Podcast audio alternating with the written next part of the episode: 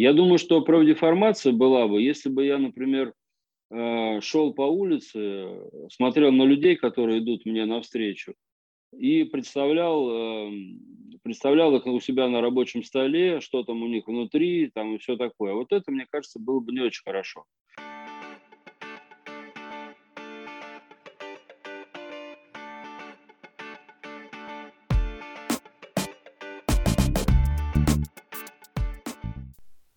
Всем здравствуйте.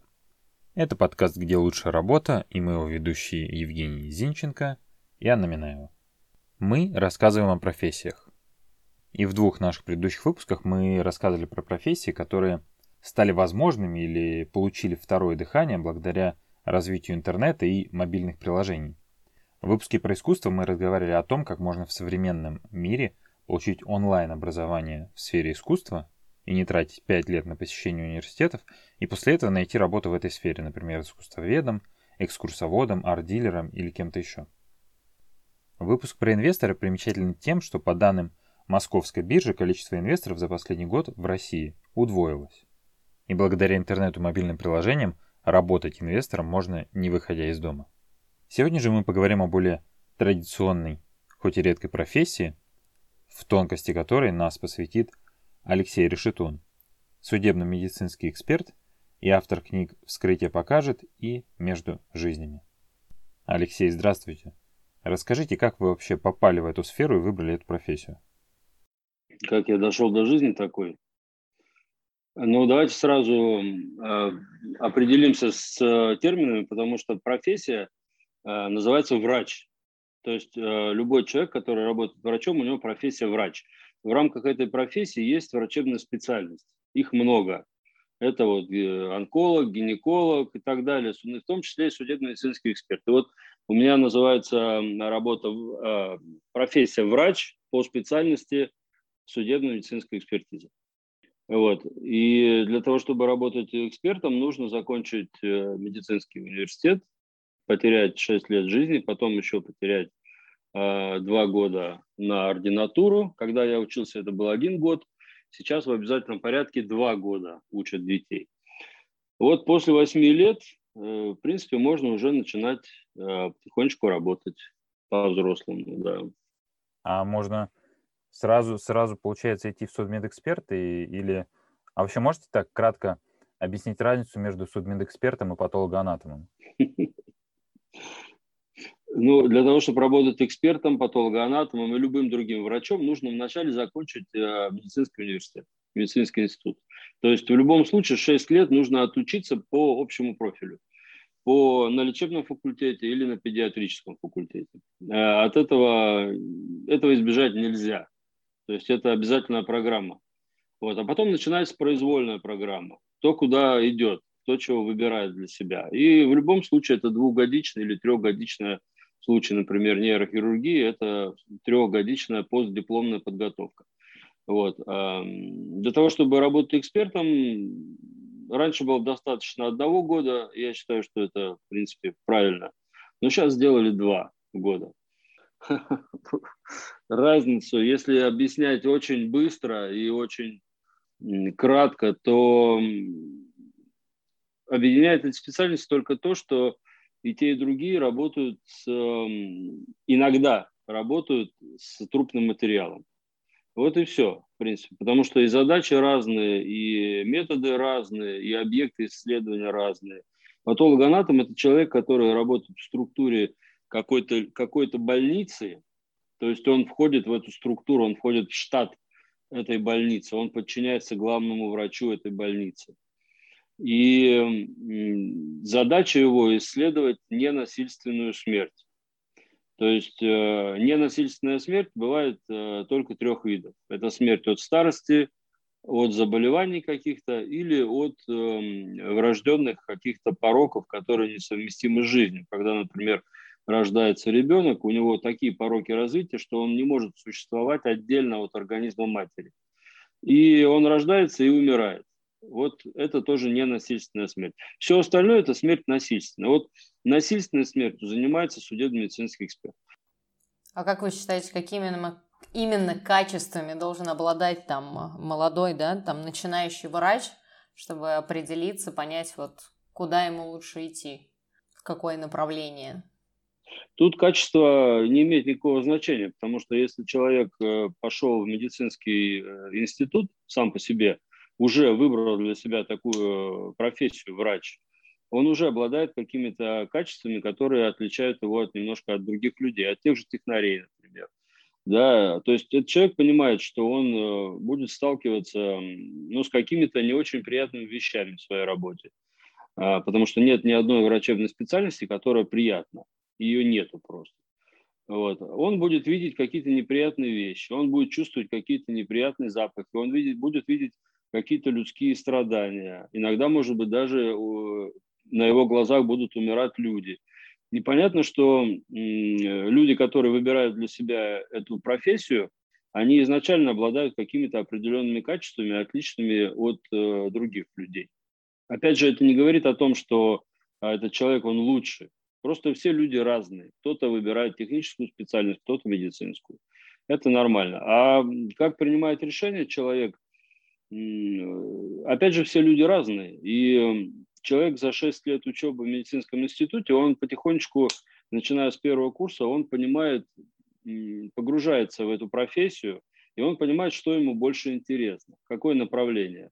Например, терапевтическое направление, э, которое обширно очень, это и диагностика всякая, и гастроэнтерология, кардиология, все, что с этим связано. То есть это вообще без, безбрежное море э, деятельности. Люди, которые не очень хорошо переносят э, вид крови, например, или ну, элементарно просто не могут работать, например, хирургами, они идут в, терапевтическую, в терапевтическое направление и прекрасно себя чувствуют. Другие люди, наоборот, им кажется терапия скучной, им хочется оперировать, им хочется что-то делать руками, как-то творить что-то. А, видеть результаты э, своей работы сразу, а не через какое-то время, ну и так далее. То есть они нормально относятся к виду крови, их не тошнит от каких-то там запахов и так далее. Они выбирают э, направление хирургическое. В хирургическом направлении тоже очень много всяких специальностей, в том числе и судебная медицина.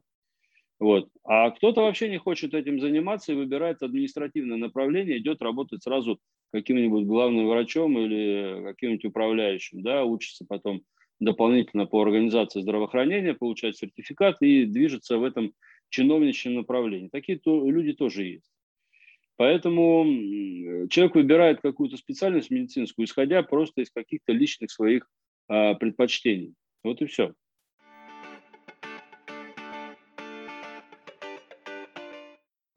А у меня вопрос такой.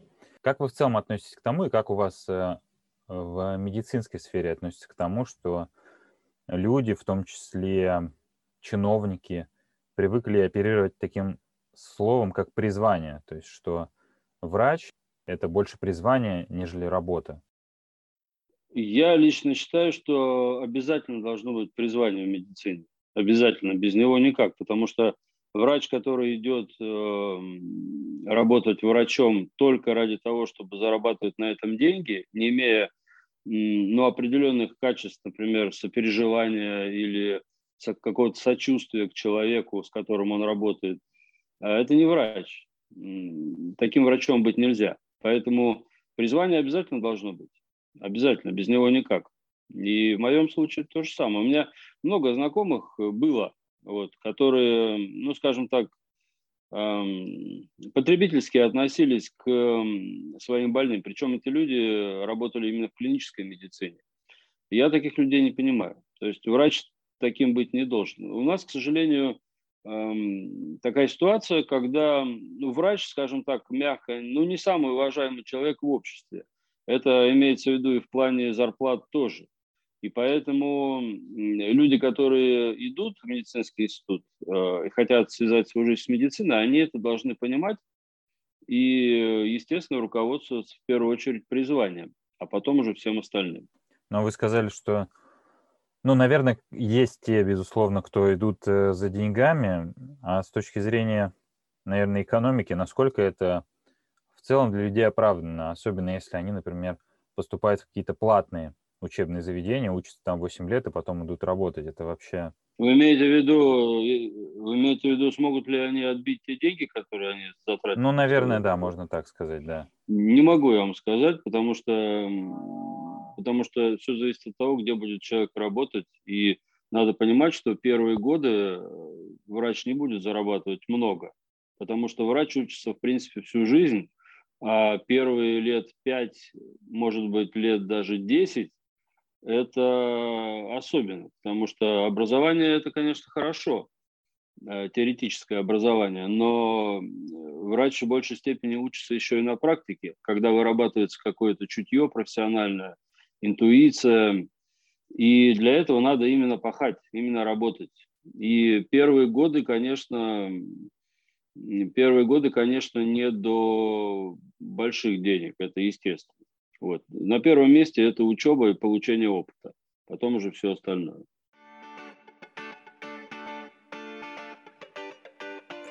У нас в связи с этим просто вопрос был, который ну, мы тоже заранее записывали по поводу а, того, как а, врачебные профессии отображаются в кинематографе. Вот в частности, там самый популярный сериал «Клиника», «Доктор Хаус» и, наверное, не знаю, есть ли смысл российских интернов – вспоминать. Их на самом деле там, больше. В основном... Ну, «Анатомия страсти», ну, либо больше, детективные такие, сериалы. Их больше, да.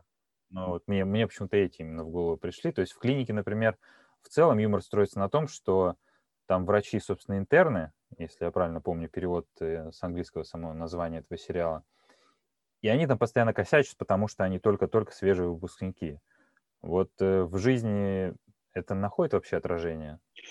Ну, начнем с того, что я э, очень мало смотрел сериалов, практически не смотрел. «Доктор Хаус» я посмотрел полсерии, мне стало скучно, я не, смотр, не смотрел его. Это ну, не мое. Э, клиника, но ну, это все иностранное, понимаете, у них там другая совершенно система. У них э, фильмы эти сделаны в большей степени, чтобы показать шоу какое-то. Вот. «Интернов» я смотрел от начала до конца, мне очень нравится этот фильм, очень нравится и понятно, что там очень много притянуто за, за уши, но, э, ну, не знаю, процентов 70, если не больше, там действительно того, что, как происходит все э, в больнице. Понятно, что там очень много м, того, чего нет на самом деле, но его приятно смотреть в том плане, что ты не видишь каких-то вот грубых каких-то косяков, их просто нет. То есть то, что, то, что есть на самом деле, то и есть. Вот. Э, поэтому, когда человек приходит после окончания интернатуры или сейчас вот в данном случае ординатуры, то, конечно, он, э, конечно, он периодически, можно сказать, косячит, потому что он, э, естественно, он пришел, он практики не знает. И у него есть наставник какой-то, который его обучает в течение как минимум там, полугода-года. И за это время, конечно, он может совершать какие-то ошибки некритические там или что-то еще. А как возникнут, эм, как разовьются отношения между э, бывшим интерном, ординатором и эм, наставником его, но это зависит от людей конкретно. По крайней мере, ну, вот такого, как в интернах, когда на людей орут там со страшной силой и все такое, я такого не видел ни разу. Понятно, что бывают всякие ситуации, но в фильме все-таки это больше наигранно сделано.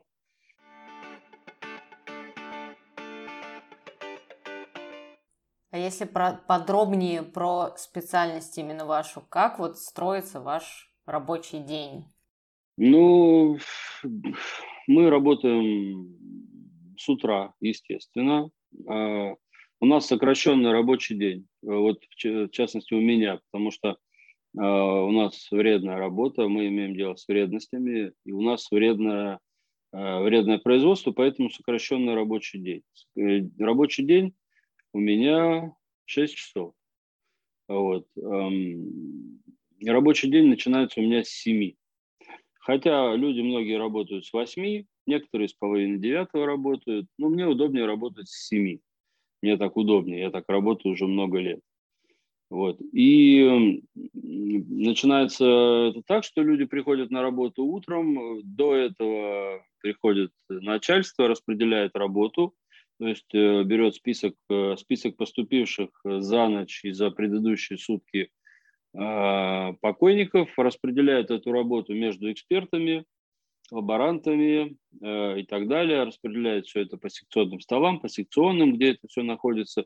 И когда приходят эксперты, у них уже вот это вот, а, скажем так, разбивка вот это есть. Они видят, есть ли у них работа в секции или нет. Если у них работа в секционном зале есть, они идут работать в секционный зал, э, и в этом секционном зале они работают в зависимости от количества работы, качества, подготовки и так далее. Ну, там от двух до пяти часов, может быть, больше иногда.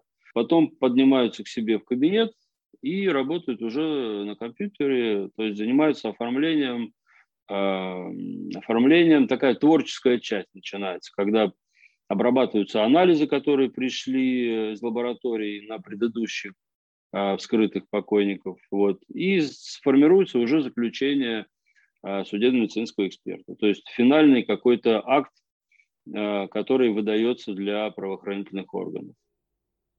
А вы говорите, что руководство распределяет, а есть такая практика, что вы можете поменяться?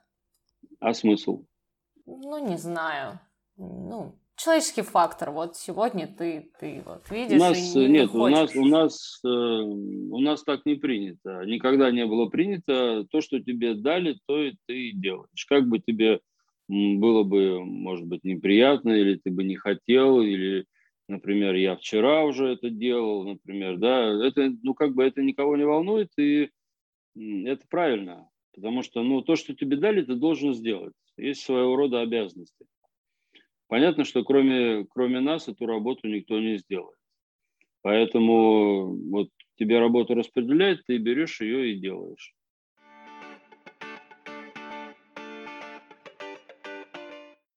А мы перед, собственно, записью сделали пост о том, что мы будем брать интервью, и у нас было несколько вопросов от подписчиков. И среди них такое, что приходилось ли вам участвовать в расследовании с участием серийных убийц, которые оставляли какие-то метки на теле или таинственные знаки? Таинственные знаки, сразу хочу сказать, что это все из области э, киношных всяких стереотипов.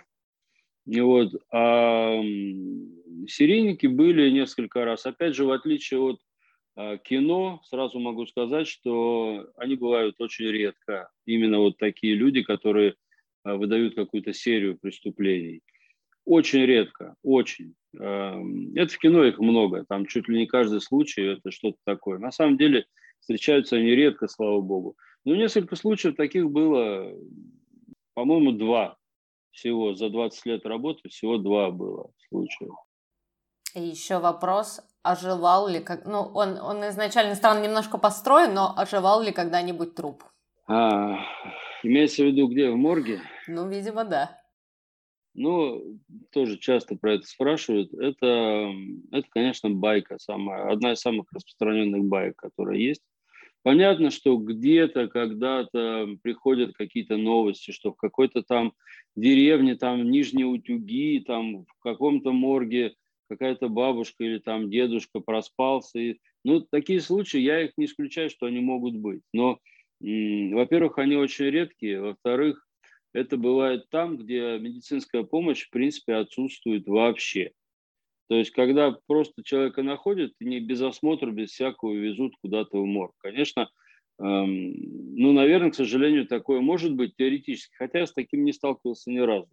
Потому что Э, в любом маломальски населенном пункте, где есть хотя бы ФАП, то есть фельдшерско-акушерский пункт, э, в любом таком пункте вот такая вот ошибка исключена, потому что ну, существуют определенные признаки, достоверные признаки наступления смерти, которые каждый врач знает, и каждый врач, э, ну, по крайней мере, должен уметь находить. И как-то не знаю, но почему-то люди в это верят, что вот э, всегда находятся люди, которые говорят, вот у меня там какой-то там троюродный дедушка, вот когда-то там проснулся и все такое в морге. Ну, не знаю, я с таким не сталкивался, честно говоря. Потому что вот, например, в Москве существует трехступенчатая система фиксации смерти. То есть это, ну, это вначале выезжает бригада скорой помощи на покойника, где бы его не нашли, пусть даже на улице, выезжает бригада скорой помощи и констатирует смерть. А, заполняет бланк констатации смерти. А, потом приезжает труповозка, которые, на которой тоже работают не просто там дворники какие-то, да, это люди тоже подготовленные. Они тоже осматривают, осматривают, э, убеждаются, что этот человек умер. Плюс выезжает следственная оперативная группа, в которой находится судебно-медицинский эксперт, который тоже осматривает, регистрирует трупные явления. И плюс при приеме трупа в морг, тоже санитар, когда принимает, он тоже описывает эти явления все посмертные. Поэтому ну, это исключено вот в городах и в обычных населенных пунктах это исключено категорически. Еще раз говорю, если это какой-то небольшой населенный пункт, где, ну, где в принципе не знают, что такое медицинская помощь, и плюс все пьяные. Ну, наверное, как-то это может быть. Наверное. Не знаю. Я, знаете, кстати, что вот буквально, мне кажется, месяц назад, наверное, случайно наткнулся на какой-то пост, и там рассказывали про то, что, наверное, в Великобритании или во Франции, где-то вот там это было, в какой-то момент начали хоронить покойников в гробах, из которых можно выбраться. И плюс ставили в эти гробы трубки, чтобы через них поступал туда воздух. Это было произошло после того, как, ну, это было, наверное, лет сто, может быть, назад. И тогда, соответственно, судмедэкспертиза, естественно, была совсем на другом уровне. И были несколько случаев, когда как раз-таки покойники, что называется, оживали. Вот была вот какая-то ложная смерть, я не знаю, как это правильно называется. И это как раз были несколько человек таких богатых попалось, и вот после этого богачи стали заказывать себе такие гробы, из которых при в случае, если ты вдруг не до конца умрешь, не доумрешь, можно будет выбраться. Ну, у богатых свои причуды. Ну да. А, а, а Мне интересно, как выбираться из uh, замкнутого пространства и еще погребенным под несколькими наверное, слоями земли. Наверное, телефон. Телефон с прямой связью, да. Там были колокольчики привязаны. Там были привязаны колокольчики, в которые они звонили, и кладбищенский сторож ходил, проверял. Но там потом... Я считаю, что это потрясающе. Потом это в итоге не сработало, да, потому что труп при разложении выделяли э, газы, и, соответственно, колокольчики звенели по любому поводу, и в итоге они от этой практики отказались. Я, я познаю мир с вами. А как считаете, профдеформация есть какая-то? Если да, то в чем она заключается? Наверное, есть, раз про нее все говорят. Но я относительно себя этого не замечаю, честно говоря. Нет, но если, например, брать, э, э, относить к профдеформации, например, бережно, более-менее бережное отношение к жизни, например, к каким-то формальным правилам общественным, ну, наверное, да, наверное, есть. Но я, честно говоря, не очень понимаю, что это такое. Ну, а фильмы, говоря. фильмы вы, например, если какие-то смотрите, и там происходят случаи убийства и расследований, вы же, наверное, как-то профессионально все-таки волей-неволей это обрабатываете в голове? Ну, конечно, но это нельзя назвать профдеформацией. Это просто профессиональный взгляд на ну, какую-то сцену, например, художественную. Это не профдеформация. Вот. Конечно, да, конечно, я смотрю, как все. Конечно, в 99% это редкостная хрень, которую показывают. Вот. Но это не профдеформация, это все-таки, наверное, какое-то профессиональное наблюдение, скорее всего. Я думаю, что профдеформация была бы, если бы я, например, шел по улице, смотрел на людей, которые идут мне навстречу, и представлял, эм, представлял их у себя на рабочем столе, что там у них внутри, там и все такое. Вот это, мне кажется, было бы не очень хорошо. Но такого нет, слава богу. Даже с вами я общаюсь, я вас воспринимаю как симпатичных, живых людей, ничего, ничего особенного. Приятно осознавать, что на тебя не смотрят, как э, труп на столе, да. Аня, ты что хотела спросить? Аня хотела спросить про какие-то, не знаю, самые странные, может быть, случаи в практике. Про те, про которые можно рассказывать. Которые, да, ну, самые, э, самые запоминающиеся случаи – это какие-то резонансные, естественно, случаи, которые связаны или с какими-то громкими преступлениями, или с какими-то массовыми, массовыми жертвами, например, какие-то авиационные травмы или какие-то технические катастрофы. Вот. Ну, что-то такое. Они все запоминаются. Все абсолютно. Не до такой степени, что мне не снятся по ночам, потому что мне ни разу ничего не снилось с работы. Абсолютно. Эм, а просто они запоминаются чисто в профессиональном плане, потому что ну, эти случаи, они бывают нечасто и все-таки связаны с какой-то мобилизацией внутренней, с какой-то более, большей внимательностью, в том числе и э, внимательностью относительно, например, того же начальства, например, и вообще и прессы. И, то есть ну, ты чувствуешь гораздо большую ответственность за это все, хотя, в принципе, работаешь как обычно. Просто, может быть, темп как-то увеличивается. Вот когда, например, упал польский самолет в 2010 году, мы э, ну, работали, скажем так, почти сутки не выходил я из секционного зала.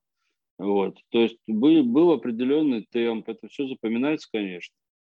Вот что-то конкретно сказать, что, вот, знаете, я помню вот такой случай, он был один, вот, вот такой вот ого-го, я так не могу сказать, потому что их много на самом деле было.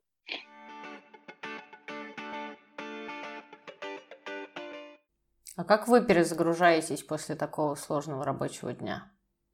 Если можно, конечно. А я не знаю даже. Вот э, у меня нет каких-то... Я, честно говоря, вообще не, не требую для себя какой-то перезагрузки. То есть, ну, у меня давным-давно, уже много лет такой подход. Я вышел с работы, закрыл дверь и все, я не на работе. У меня вне работы очень активная жизнь. Очень активная, и нельзя жить одной работой. То есть э, у меня очень много увлечений, у меня много всяких э, событий, мероприятий, э, интересных людей, знакомых. И понятно, что меня спрашивают довольно часто вот про работу, но опять же, это не от меня исходит инициатива. Я не перезагружаюсь как-то искусственно. Просто ты вышел с работы и все, ты не на работе. Я могу вам сказать, что я не бухаю точно. То есть некоторые, видимо, как-то спрашивают, когда думают, что вот по этому поводу вопрос задать. Но я не, практически не употребляю алкоголь, мне это не нужно. То есть это не способствует какой-то моей перезагрузке. Но это, кстати, такой достаточно популярный способ, опять же, который в кино показывают, который неправдоподобно. Ну вот, например, этот э, фильм, э, один из последних, про скорую помощь аритмия, который, может быть, смотрели. Вот, там как раз-таки есть некоторых моментов упор на то, что врачи, они прям конкретно, конкретно пьют из-за тяжелой работы. Да, я как раз вот как раз аритмию по совету одного очень хорошего человека я смотрел. И эм, по поводу пить не могу сказать. Хотя я наблюдал, когда я был в интернатуре, один из моих руководителей, вот он этим страдал. Да, он э, утром выпивал полбутылки водки, а потом после вскрытия еще полбутылки. Вот. Но это был, наверное, единичный случай. Вот. А по поводу скорой помощи не могу сказать, как они там пьют, но вот э, работа показана прям практически то, что есть на самом деле. Вот в этом фильме, да. Евгений? Да нет, я просто задумался, что у меня, у меня тоже когда-то была мысль поступать в медицинский. Она, видимо, была недостаточно серьезной, раз я все-таки не там. Но когда ты учишься еще в школе, там что-то такое выбираешь, что у тебя, конечно, очень часто есть какие-то такие розовые очки на тему того, что я там буду спасать жизнь и все остальное. Но вот аритмия меня тоже просто очень сильно зацепила. Это такой прям... Ну, смотришь и думаешь, что тяж... тяжело на такой работе долго продержаться. Ну, это очень нелегко. Я поэтому и говорю, когда меня спрашивают, мне говорят когда, что вот, вот у вас такая работа, такая вот прям ого-го. И вообще, я говорю, ребята, ну у меня э, работа связана уже с финальным аккордом. Я никому не делаю больно, я не вижу никаких людских страданий. Я имею дело с финалом уже. Люди, которые работают клиническими врачами, которые лечат э, людей, вот, вот они реальные герои, потому что они вынуждены каждый день э, видеть человеческие страдания, боль, эм, попытаться максимально это через себя не пропустить, при этом быть человеком сочувствующим и сопереживающим. Вот. И это изо дня в день, э, в нереальном темпе. Это очень тяжело.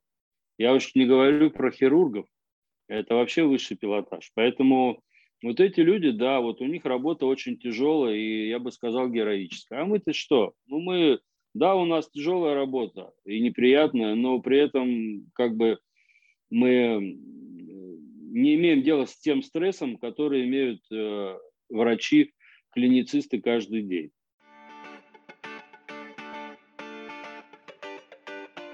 А можете еще рассказать, а, как бы правильно это выразиться,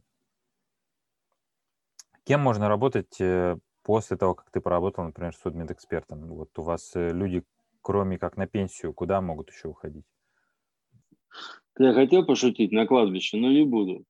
Эм, дело в том, что вот до относительно недавнего времени можно было пройти такую краткую специализацию и работать э, по другой какой-то специальности. Но сейчас, к сожалению, а, сделали так, что краткая специализация, по-моему, несколько месяцев, а, только доступна для переквалификации на патолога-анатома. Если, например, э, эксперт захочет работать э, человеком другой специальности, ну, например, каким-нибудь терапевтом или хирургом, он сейчас по современным требованиям должен проходить двухгодичную ординатуру. То есть как э, бывший студент два года проходит специализацию, так и если эксперт с любым стажем работы захочет переквалифицироваться, он должен будет пройти двухгодичное специальное образование, постдипломную подготовку специальную. И потом работать уже кем угодно. Вот в плане специальности эксперта сложно вообще найти работу? Ну, это смотря где. Есть регионы, где нехватка экспертов. Эм, я знаю, тут недалеко от Москвы несколько регионов. Есть регионы, где укомплектация полная. То есть все зависит от региона. Найти работу можно. Почему нельзя? Можно. Но опять же надо понимать, что у нас э, очень узкая специальность, очень узкая. Нас, в принципе, на всю Россию довольно мало, очень мало людей. Поэтому это не терапия, конечно, где можно спокойно совершенно найти работу. У нас немножко с этим делом посерьезнее. Ну, у нас и людей гораздо меньше туда идет, чем, например, в ту же терапию.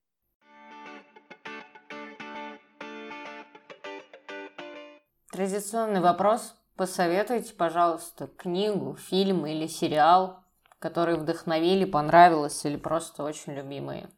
Тут много книг, э, вы знаете. Ну, это весь Булгаков, это весь Достоевский, это обязательно Ильф и Петров.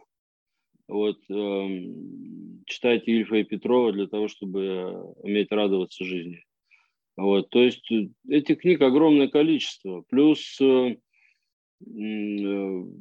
плюс, например, книги того же Ломачинского, например, по судебке.